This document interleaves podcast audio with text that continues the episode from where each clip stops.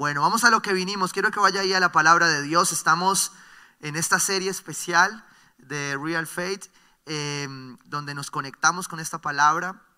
Y dice ahí en Juan 14, versículo 1 al 2, voy a utilizar la nueva traducción viviente. Dice, no dejen que el corazón se les llene de qué? De angustia. Repítaselo ahí usted, no dejaré que mi corazón se llene de angustia. Dice, confíen en Dios y confíen también en mí. En el hogar de mi Padre hay lugar más que suficiente. Y en el título agregado al texto, en la palabra de Dios, eh, dice, Jesús es que el camino al Padre. ¿sí? Aquellos que saben que disfrutar el camino, esta palabra les va a llegar muy al corazón. ¿sí? Jesús es el camino a quién? Al Padre.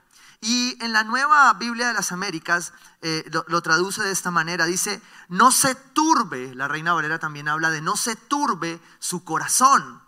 Y aquí viene la clave de esta, de esta conexión de la fe, de una, de una fe real. Crean en Dios y crean también en quién? En mí, dice quién, Jesús. Y aquí el Señor está empezando a inquietar en nuestros corazones hoy a nivel de este texto algo que es muy especial para nosotros poder creer. Y creo que tal vez es una de las piedras en el zapato más grande que tenemos como hijos de Dios para poder tener una fe real. Y es poder encontrarnos con la paternidad de Dios. Porque resulta que cuando no hay una paternidad clara, nuestra fe se debilita. Y por eso creo que en el contexto bíblico de este pasaje, el Señor Jesús está advirtiendo a los discípulos y les está diciendo, oye, yo me voy a ir. O sea, esa era una noticia fuerte, porque era una noticia que obligaba a los discípulos a creer en Él. Pero Jesús acá, y quiero pedirte que en este sermón tú te pongas en contexto de la palabra de Dios y te ubiques en el personaje con el cual Dios quiere hablarte. Porque esto que tú vas a leer ahí en este pasaje bíblico es una conversación de Jesús con sus hijos, con los discípulos, con aquellos que él iba a partir en ese momento y ellos iban a quedar con muchas inquietudes. Oye, oye, era más fácil servir contigo, pero ahorita me estás diciendo que te vas a ir. Y la advertencia de Jesús a los discípulos es que no se turbe, no se angustie tu corazón. Y ahí hay algo especial. Y me encanta dentro del contexto bíblico de la palabra de Dios que esto se está hablando en el Evangelio de Juan. Y todos hemos escuchado que el Evangelio de Juan y el, discípulo es el discípulo que amado. No era porque fuese preferido, era porque intimaba con Dios. Y eso daba muestras de una paternidad. Pero hay algo también importante en este contexto, es que ya se estaba hablando a los once discípulos, porque Judas había comido y se había ido. Es decir, Judas ya no estaba en el, en, el discurso, en la conversación. Y entonces acá Jesús empieza a hablar con ellos previo a su arresto, previo a ser eh, retenido para ser llevado a la cruz, porque conocía sus corazones. Conocía mi corazón, conocía tu corazón. Por eso el Señor dice que no se angustie, que no se turbe tu corazón. Porque es el inicio. El corazón está en esta alma, en esta alma que es mente, emociones y voluntad. En un alma que el Señor sabe nos iba a costar para disfrutar el camino. Pero que va a dificultarse más si tú no tienes claro lo que Jesús le está diciendo aquí a sus discípulos. Y por eso Él entra a sanar en el centro de operación de sus hijos, en su corazón.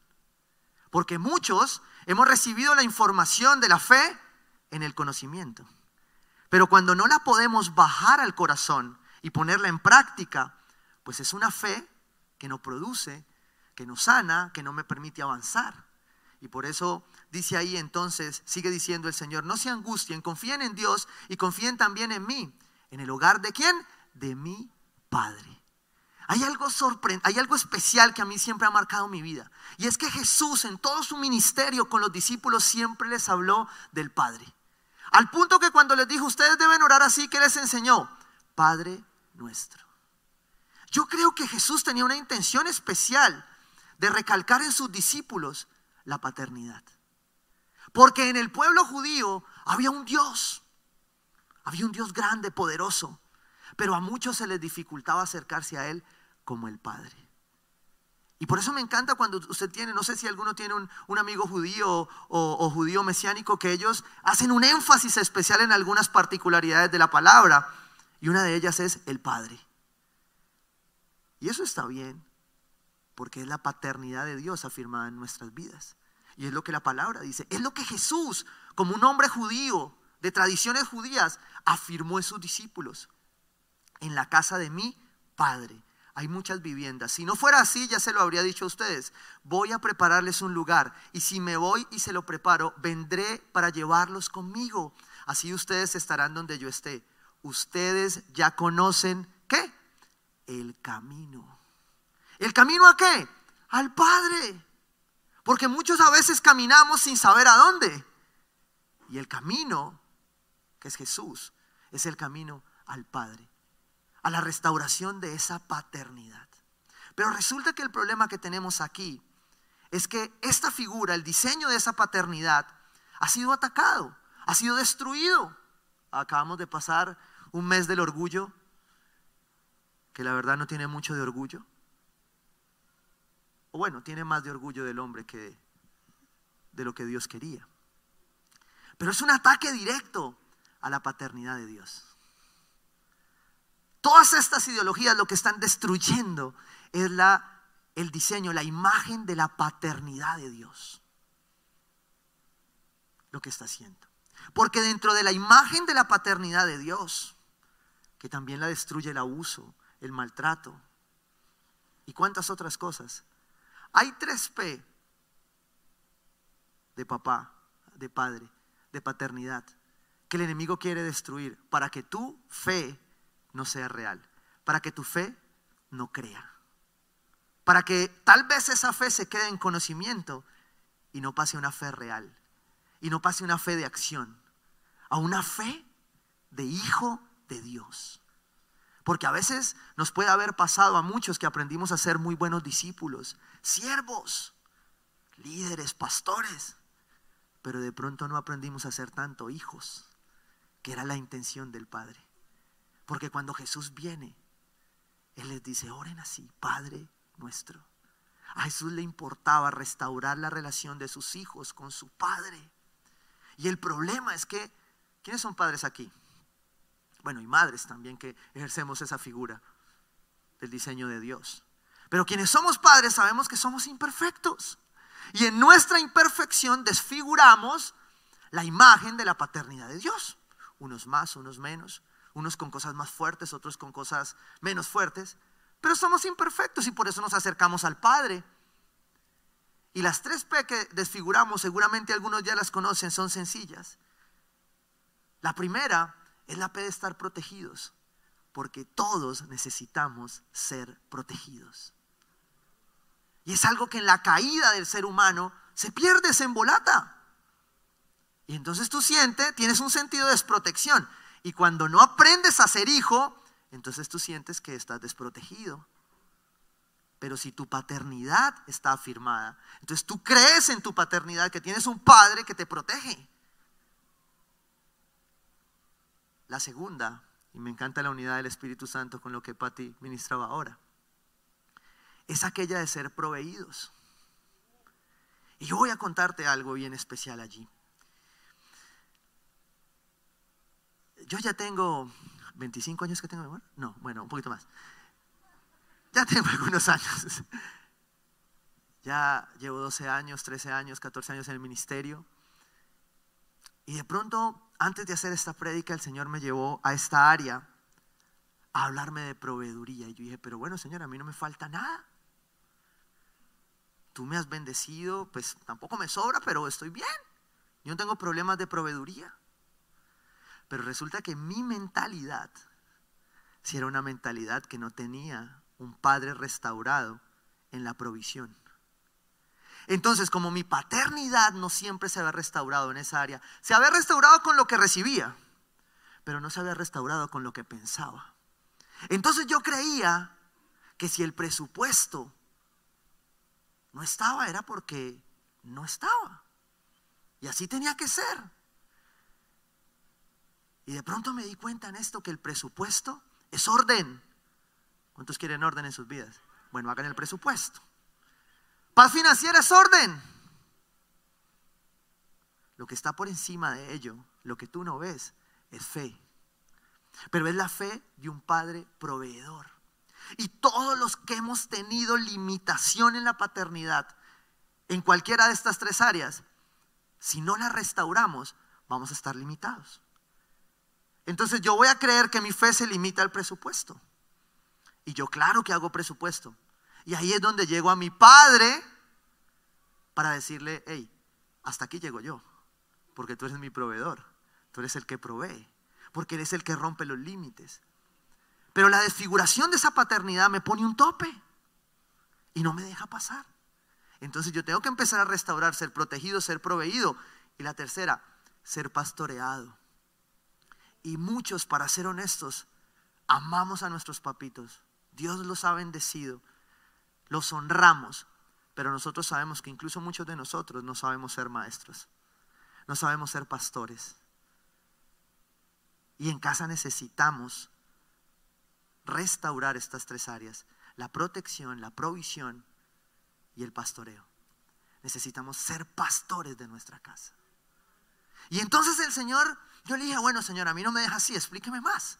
Y aquí vienen los discípulos entonces, porque muchos queremos restaurar esa paternidad de ciertas maneras.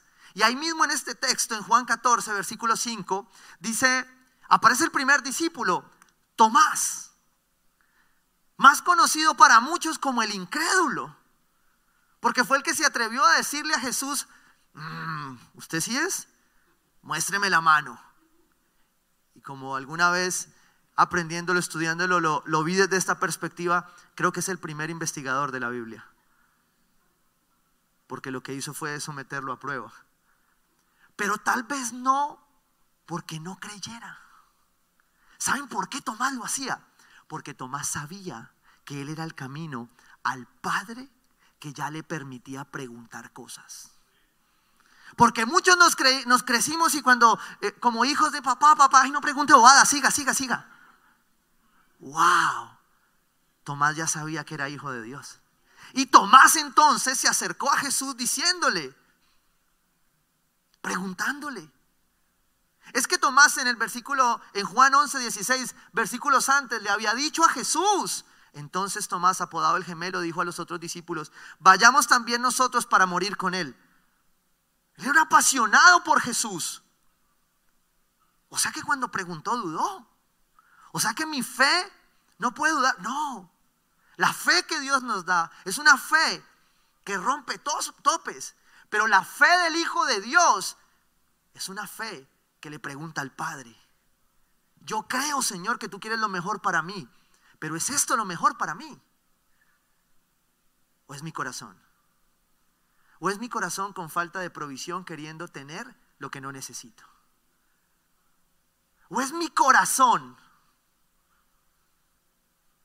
de necesidad de pastoreo que no se sujeta? ¿Qué es lo que Dios quiere? Y ahí entonces dice Tomás, dijo entonces Tomás, Señor, no sabemos a dónde vas. Era la verdad, Tomás no sabía, no entendía. ¿Cómo podemos conocer el camino? Yo sé que los legendarios están diciendo otra vez el camino.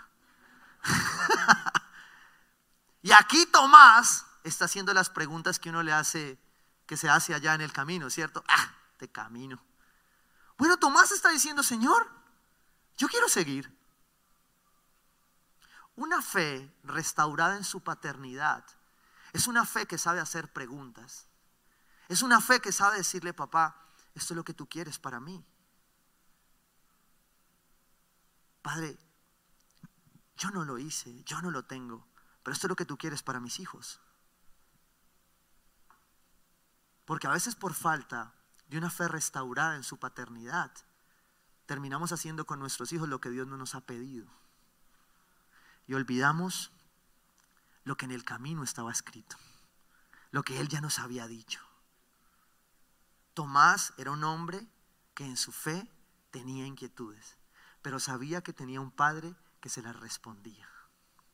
Y todo aquel que creció, toda aquella que creció con un padre que no supo responderte, Dios está hablando hoy a tu corazón y te está diciendo, oye, si no te respondieron antes, yo te voy a responder. Porque tu Padre, el Padre nuestro, es un Padre fiel. Y Él responde, pero te tienes que acercar a Él. Amén. Dice ahí entonces, sigue, la respuesta de Jesús a la inquietud de Tomás. Y entonces a esa inquietud Jesús le dice, porque el Padre responde, yo soy el camino, la verdad y la vida, le contestó Jesús. Nadie, absolutamente nadie llega al Padre si no es por mí. Muchos intentan restaurar su paternidad a través de muchas otras cosas. Y yo sé que nosotros como padres, al proveer a nuestros hijos, nos restauramos. Pero escuche lo que la palabra de Dios dice. Nadie llega al Padre sino por mí, por Jesucristo. Jesús se atravesó en medio de los discípulos, se atraviesa hoy en tu vida para decirte, es a través mío, es a través de la cruz como tu paternidad va a ser restaurada. Porque necesito romper topes, necesito que creas que yo lo puedo hacer, porque soy tu Padre que te protege, que te provee y que te pastorea por verdes pastos, dice la palabra.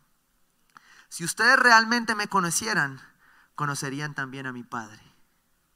Wow. Una paternidad no restaurada es una paternidad que no ha reconocido a Jesús en su corazón y en la cual Jesús no es el único Señor. Un hombre, una mujer que necesitan ser restaurados en, en su paternidad tienen que conocer a Jesús, porque Él es el único camino al Padre. Aquel, aquellos que por alguna razón fuimos abusados, maltratados, sentimos que fuimos desprotegidos. Solo la cruz, solo Jesús va a restaurar mi protección y va a hacerme entender lo que hay adelante de por lo que el Padre quiere hacer en mi corazón. Amén. El Padre era la meta. Jesús lo puso en la palabra. Nadie llega al Padre, hay, un camino que seguir. El camino que disfrutamos tiene una meta. Y es el Padre. Es el Padre. Él estaba allí. Y ya desde este momento lo conocen y lo han visto. El Padre era la meta. ¿Y saben qué me dejaba entender esto? Que paternidad es eternidad. Que una persona que tiene su paternidad restaurada tiene clara su eternidad. ¿Y sabe qué pasa con una persona que tiene su eternidad restaurada en la paternidad? No teme a nada. Porque sabe que su padre lo va a cuidar. Y sabe que su padre va a obrar. El segundo personaje de este pasaje bíblico se llama Felipe. Juan 14, versículo 8. Señor, dijo Felipe, muéstranos al Padre. Y con eso nos basta. Wow, amo Felipe. Yo quiero ser Felipe. Porque todos los que hemos tenido en nuestra fe un vacío paterno, queremos ser restaurados en esa área. Y creo que cuando somos padres se nos dificulta mucho más, porque nos vemos vulnerables y a veces decimos, Señor, ¿y cómo hago aquí? ¿Cómo hago aquí? Es que este Felipe iba a ser uno de los evangelistas más importantes de la historia de Dios. Dice la palabra que tenía cuatro hijas que eran profetas. Wow. Era un siervo de Dios. Era una persona que conocía, que servía. Mire respuesta de Jesús a Felipe. Pero Felipe, tanto tiempo llevo ya entre ustedes y todavía no me conoces. Y creo que Dios le está hablando aquí a alguien que lleva muchísimo tiempo en el Evangelio. ¿Tanto tiempo vas a seguir caminando en el Evangelio con problemas de paternidad? ¿Tanto tiempo vas a seguir siendo un líder huérfano que solo reclama derechos, que no se somete? Esa es la respuesta de Dios a Felipe. El que me ha visto a mí, ha visto al Padre. Cuando hay una falta de restauración paterna es porque tú no has puesto tu mirada en Jesús. autor y consumador de qué? De tu fe. Por eso la falta de paternidad, por eso la orfandad es uno de los enemigos más grandes de la fe. Y quiero mostrártelo así en un testimonio. En Colombia acabamos de pasar por uno de los tantas cosas que pasan en nuestro país. Pero acabamos de pasar por una tragedia de protestas, de engaño, de mentiras, de muchas cosas feas. Y me encantó algo que mi esposa ministró en la iglesia. Todos sabían que había una llamada primera línea. Y en medio de las protestas, habían mamás de primera línea. Y salían en las noticias. Y oraban y guerreaban. Pero nunca vimos padres de primera línea. Uno de los problemas más grandes de nuestra nación es en Latinoamérica. Es la imagen destruida de la paternidad de Dios. Y la fe que necesitamos, que el Señor nos está hablando aquí de creer, necesita que reconozcas al Padre, pero que primero pongas tu mirada en Jesús y seas restaurado. ¿Cómo puedes decirme, muéstranos al Padre? ¿Acaso no crees que yo estoy en el Padre y que el Padre está en mí? Recuérdelo, puesta la mirada en Jesús. Él es el camino y Él es el que va a restaurar tu paternidad. Las palabras que yo les comunico no las hablo como cosa mía, sino que es el Padre que está en mí, el que realiza sus obras. Créame, la paternidad es cuestión de fe. Cuando hay cosas que tú no puedes avanzar, cuando hay cosas que tú no puedes, es porque hay una parte de esa paternidad que tú sigues patinando. Y que Dios hoy necesita restaurar de una vez por todas para que tu fe sea una fe real. Créame cuando les digo que yo estoy en el Padre. Yo veo a Jesús aquí rogándote, diciéndote, yo sé que faltó, yo sé que no está, yo sé que fue imperfecto, imperfecta, pero yo estoy en el Padre, conmigo te basta. Yo veo a Jesús clamándole a un Felipe, ya no más. Es tiempo de creer. Estamos en tiempos donde si no creemos, No voy a decir la palabra. Les digo que estoy en el Padre y que el Padre está en mí. O al menos créanme por las obras mismas. Quien tiene un recto concepto de Dios y de su paternidad, no sentirá dificultad de creer en Cristo. Porque quien tiene un Padre que sabe que lo provee, que sabe que lo protege y que sabe que lo pastorea, no debería temer de nada y debería caminar con fe, con la fe del Padre, con la fe de aquel que lo hizo todo y lo está haciendo todo por ti. Versículo 12 dice, ciertamente les aseguro que el que cree en mí, las obras que yo hago también él hará. Y aún las hará mayores, porque yo vuelvo a quién? Al Padre. Cualquier cosa que ustedes pidan en mi nombre, yo la haré. Así será glorificado el Padre. ¿En quién? En el Hijo. ¿Cómo se restituye, a través de este ejemplo de Felipe, cómo restituye esta respuesta la paternidad en un hombre de Dios, en una mujer de Dios? Y aquí está diciendo Felipe la clave, cualquier cosa que ustedes pidan en mi nombre. ¿Saben por qué se nos dificulta tanto orar? Y quiero que usted se haga la pregunta, ¿qué tanto habló usted con papá y mamá? Porque la razón el volumen, la cantidad de lo que usted habló con papá y mamá es la misma cantidad que usted tiene para orar, pedir y clamar al Señor. Y cuando usted no puede orar con Dios, pastor, es que a mí me dificulta tanto orar. Pregúntese si en su paternidad hay una necesidad de hacerlo. Hay una necesidad de ser llenada. Porque voy a decirle, solo la llena Jesucristo. Y ahí es donde Él te está invitando a que llegues a intimidad, a pedir. Dice, cualquier cosa que ustedes pidan en mi nombre, yo la haré y así será glorificado el Padre. ¿En dónde?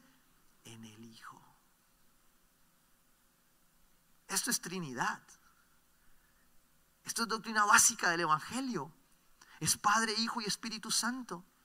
Pero es el rol de cada uno en la función de restauración de sus hijos. Por eso ya vimos un Tomás que pudo preguntar. Por eso ya vimos un Felipe que anhelaba ser restaurado en su paternidad. Tenía cuatro hijas que quería, estoy seguro, restaurar y no equivocarse. Pero sabía que era un padre imperfecto porque él mismo tenía necesidades de ella. Y solo en la oración tú vas a poder restaurar esa conexión con Él. Esa conexión con tu Padre, con el que llamamos Abba, papá. Con el que quiere hoy decir de, yo quiero que tu fe sea real, porque tu fe está puesta en un Padre que es real, en un Padre que es fiel. Un corazón restaurado en su paternidad sabe esperar y sabe pedir al Padre conforme a su voluntad. Un corazón restaurado en su paternidad no hace pataletas cuando las cosas no llegan. Un corazón restaurado que no se angustia, que no se turba, que de pronto le tiemblan las piernas, está bien, pero que sabe dónde está su fe. Es un corazón que sabe que tiene un Padre que es fiel y que cumple lo que promete. Y me encanta que la pastora hace ocho días lo mencionaba, que nuestras promesas sean nuestra ancla para que esta fe siga encendida, para que siga levantada. Y el último personaje es Judas. Pero Judas el bueno, ¿no? Este no era el Iscariote. Dice, Judas le dijo, ¿por qué Señor estás dispuesto a manifestarte a nosotros y no al mundo? Le contestó Jesús, el que me ama obedecerá mi palabra y mi Padre lo amará. Jesús tenía el pequeño detalle a sus discípulos siempre afirmarle que la obediencia, que la sujeción a la autoridad es una cuestión de paternidad. Y tengo que decir que me costó. Tengo que decir que en algún momento me costó. Pero, pero por fortuna tuve en ese momento un pastor que me dijo, ven, es como rebelde, ¿no? ¿Yo? No. Pero aún sin saberlo, aún sin conocer muchas cosas, el Espíritu Santo revelaba a ese hombre que mi rebeldía no era una rebeldía de destrucción de mi corazón. Era, mi rebeldía estaba fundamentada en la ausencia de una paternidad. Y la mayoría, por no decir el 99.9% de personas que tienen problemas con la autoridad, tienen es un problema de paternidad. Si no, miren Latinoamérica entera. Es la raíz, una de las raíces de nuestros problemas. El que no me ama no obedece mis palabras. Pero estas palabras que ustedes oyen no son mías, sino de quién? Del Padre que me envió. Es que tanto amó Dios tu vida que envió a su Hijo unigénito. Para que todo el que crea en Él no se pierda, sino que encuentre el camino y tenga vida eterna. Tenga una paternidad restaurada. Dios quería restaurar a su pueblo. Jesús quería restaurar la imagen y, poner esta fe en acción con verdaderos hijos de Dios, no con huérfanos. Nuestras naciones se hunden en la orfandad hoy reclamando y no haciendo. Una fe real, una fe que tiene clara la fe del Padre, sabe más de responsabilidad que de derechos. Sabe más de obedecer que de pedir. Pero para que esa fe crezca, tú tienes que ser restaurado en esa paternidad. Pero estas palabras que ustedes oyen no son mías, sino del Padre que me envió. Todo esto lo digo ahora que estoy con ustedes. ¿Por qué le advirtió Jesús a los discípulos que no se turbara su corazón? Porque se iba a ir. Y como seguramente a veces sirviendo uno piensa, uy, no estará mejor con Jesús al lado. Sí, uno a veces sirve y uno, uno tiene compañeros siervos que uno dice, ay, no, voy a ser más fácil con Jesús. Padre Santo. Porque aquí ninguno ha dicho te lo llevas o te lo mando, ¿cierto? No. Gracias a Dios. En otras iglesias sí, en esa no. Pero el consolador, el Espíritu Santo, a quien el Padre enviará en mi nombre, les enseñará todas, ¿qué? Todas las cosas. ¿En nombre de quién venía el Espíritu Santo? En nombre del Padre. Esta es la perfecta Trinidad de Dios. Y aquí el Señor me llevaba a su diseño. Dice, y Él les hará recordar todo lo que les he dicho. Es el Espíritu Santo el que viene a restaurar tu paternidad. Es el Espíritu Santo el que viene a decirte, no importa si tenías preguntas como Tomás, no importa si como Felipe servías, llevabas mucho tiempo, pero querías entender por qué. No importa si como Juan te estabas preguntando qué iba a pasar en el mundo, como Judas, perdón. No importa si como Judas estabas preguntando qué pasaba afuera. Porque al final afuera no lo iban a entender. ¿Y saben por qué no lo iban a entender? Porque no aceptan al Espíritu Santo.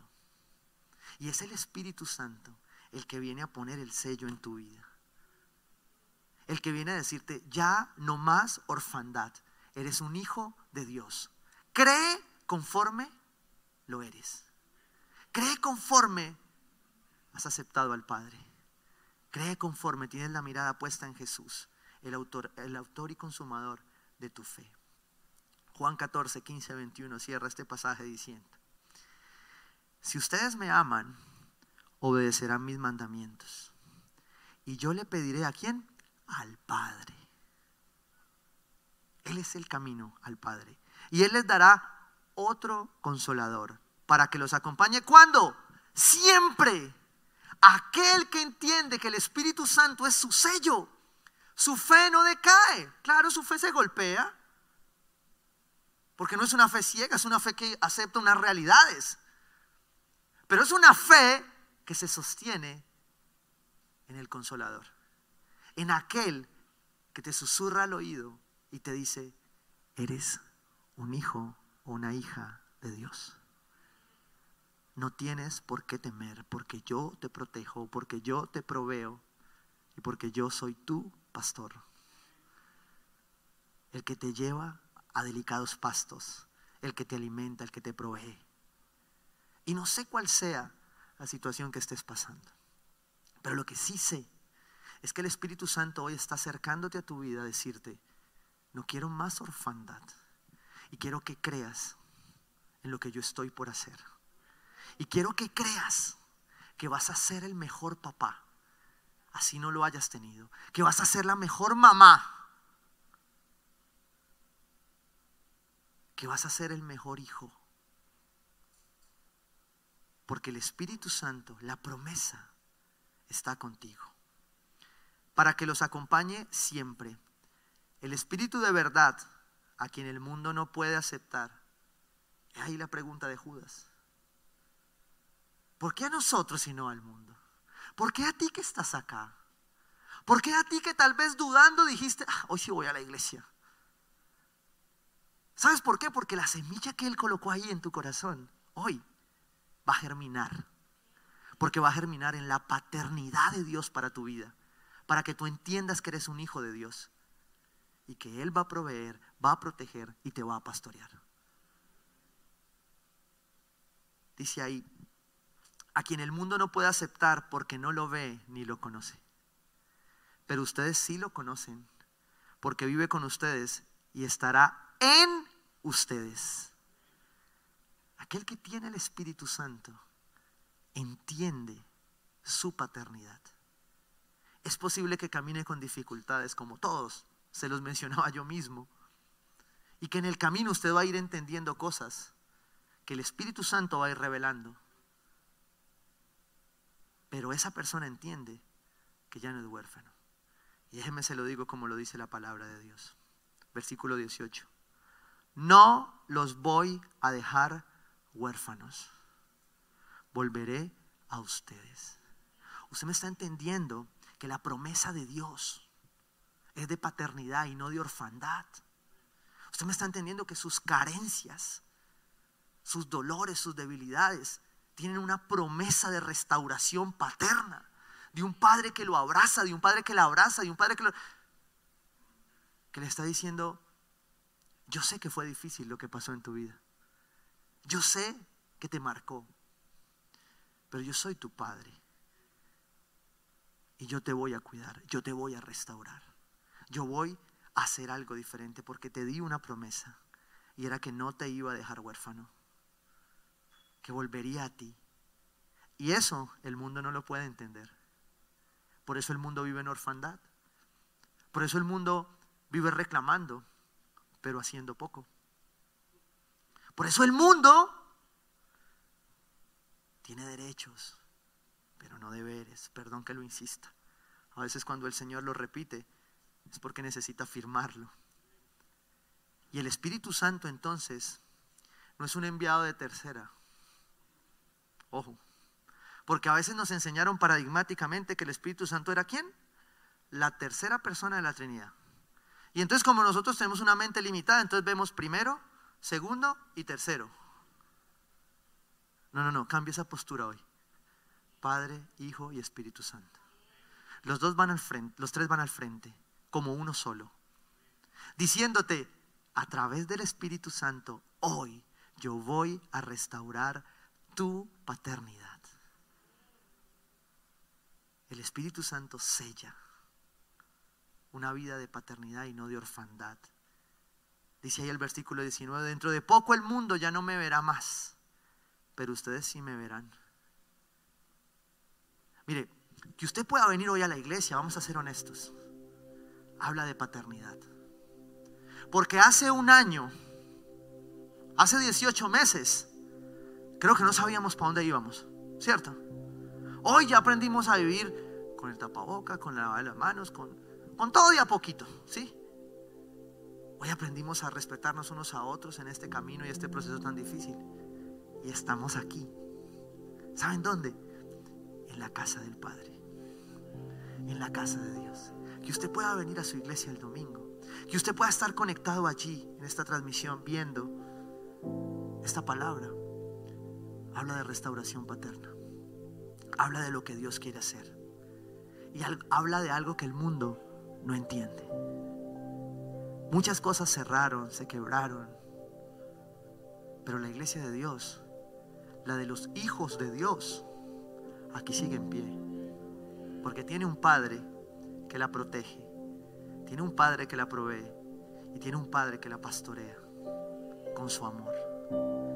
En aquel día ustedes se darán cuenta de que yo estoy en mi Padre y ustedes en mí y yo en ustedes. ¿Quién es el que me ama? El que hace suyo mis mandamientos y los obedece. Y el que me ama, mi Padre lo amará y yo también lo amaré y me manifestaré en él. Una fe real una fe que se manifiesta es una fe que ya entendió que Él está allí. Que el Espíritu Santo como el consolador estará allí contigo. Y cierro con una promesa en Lucas 1, 17.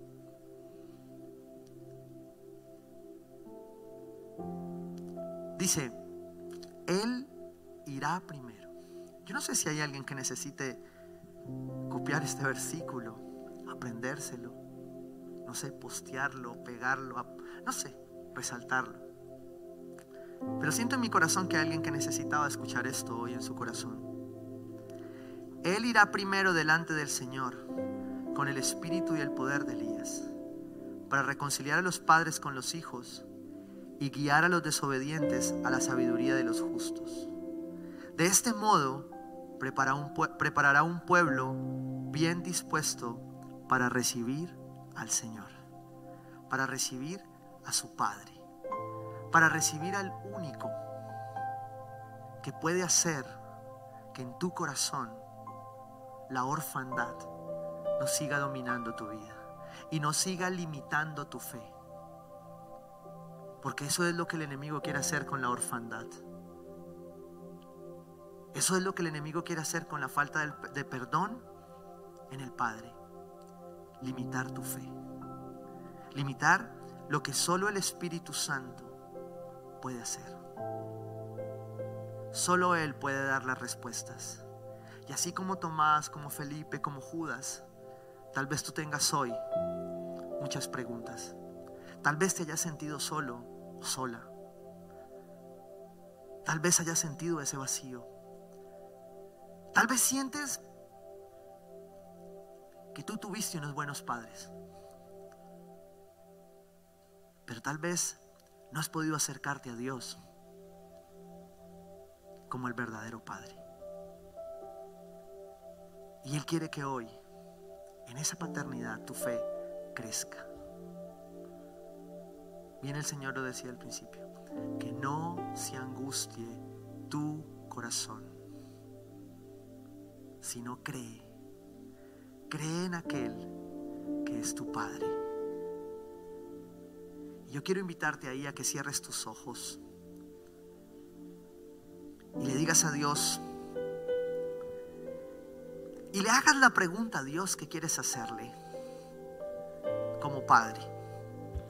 Si hay algo en tu corazón hoy que necesita de esa paternidad, si hay algún área de tu vida que necesita esa paternidad, hazle la pregunta a Dios ahí. Dile, Señor, revélate en mi corazón, en mi mente, en mi vida. Espíritu Santo, pasa ahora, Dios, ministrando estas vidas, Dios, en aquellos que tú necesitas hacer algo especial en sus corazones. Llévate ahora todo espíritu de orfandad de tu iglesia y trae paternidad del cielo, de tu palabra. quiero invitarte ahí a ti que tal vez hoy te estás reconciliando con Dios. O tal vez tú viniste hoy a este lugar por primera vez y necesitas tomar una decisión de una vez por todas, de no vivir más en orfandad. O tal vez tú como Felipe llevas mucho tiempo batallando en la orfandad. Y si tú eres esa persona y necesitas hoy tomar una decisión de fe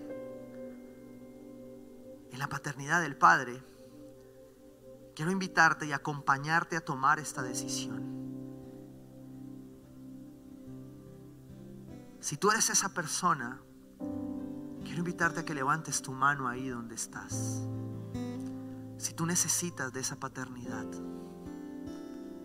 Si tú necesitas hoy, de una vez por todas,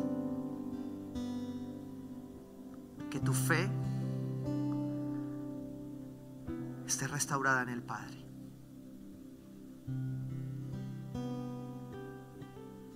Y hay decisiones allí que tienen que trascender, porque la promesa dice que Él te acompañará, que Él estará contigo. Y si tú has tomado esa decisión hoy al levantar tu mano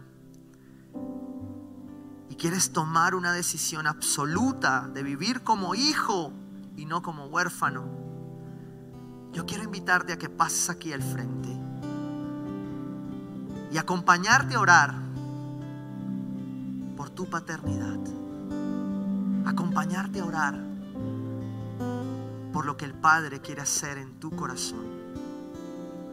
Si tú has estado batallando en tu identidad como hijo, como hija, yo quiero invitarte hoy a que pases acá al frente.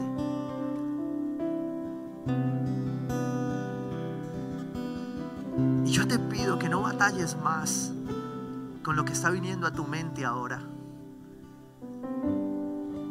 Quiere hacer algo nuevo y quiere hoy restaurar esa paternidad.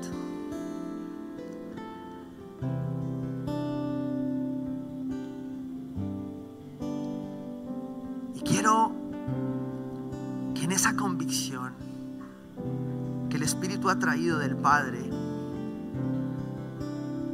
tú en esta oración declares con identidad que el Espíritu Santo va a venir sobre ti en este momento para traer convicción paterna, para restaurar el diseño de protección, de provisión y de pastoreo que Él quiere derramar sobre tu vida. Si tú hoy tomas primeramente la mano de tu Dios, de tu Padre, te aferras a Él, dice la palabra que Él irá contigo. Y quiero invitarte a declarar esto con tu boca, creyéndolo en tu corazón. Con convicción te has levantado, has vencido. Y tal vez haya alguien que está batallando y no se ha podido poner de pie porque el, el, engaño ha venido a su mente. Pero yo quiero decirte lo que la palabra de Dios hoy nos ministraba. Que no se angustie tu corazón. Es tiempo de creer en tu Padre. Y quiero invitarte y acompañarte en esta oración. Y la iglesia me acompaña. Y quiero que repitas ahí con voz audible. Y quiero insistirte en algo. Cuando tú repites con voz audible, no solo Dios escucha. Es posible que algunos de tus pensamientos Dios los escuche. Es seguro. Pero hay algunas cosas que tú necesitas que el enemigo escuche. Y hoy el enemigo tiene que saber que el Espíritu Santo está en tu vida restaurando tu paternidad. Y el enemigo ya tendrá que huir de tu vida con orfandad y con otras cosas. Y quiero que repitas ahí en tu corazón. Dile, Padre nuestro, papá, yo hoy me presento ante ti, reconociéndote Padre, como mi Ava. Y sé que hoy restauras tu imagen de paternidad en mi corazón, en mi mente, en mis emociones. Te entrego mi vida y te reconozco como mi único Señor y como mi Salvador. Hoy renuncio a toda orfandad a mi vida a engañarme, a robarme lo que tú tienes para mí. Y hoy creo que en esta decisión me abrazo a ti como mi Señor, pero especialmente como mi Padre. Hoy abro mi boca para recordarle las tinieblas que soy un hijo de Dios, que en Cristo Jesús está puesta mi mirada para ser restaurado con una fe puesta en el Padre. En el nombre de Jesús. Gracias Señor. Amén. Y amén.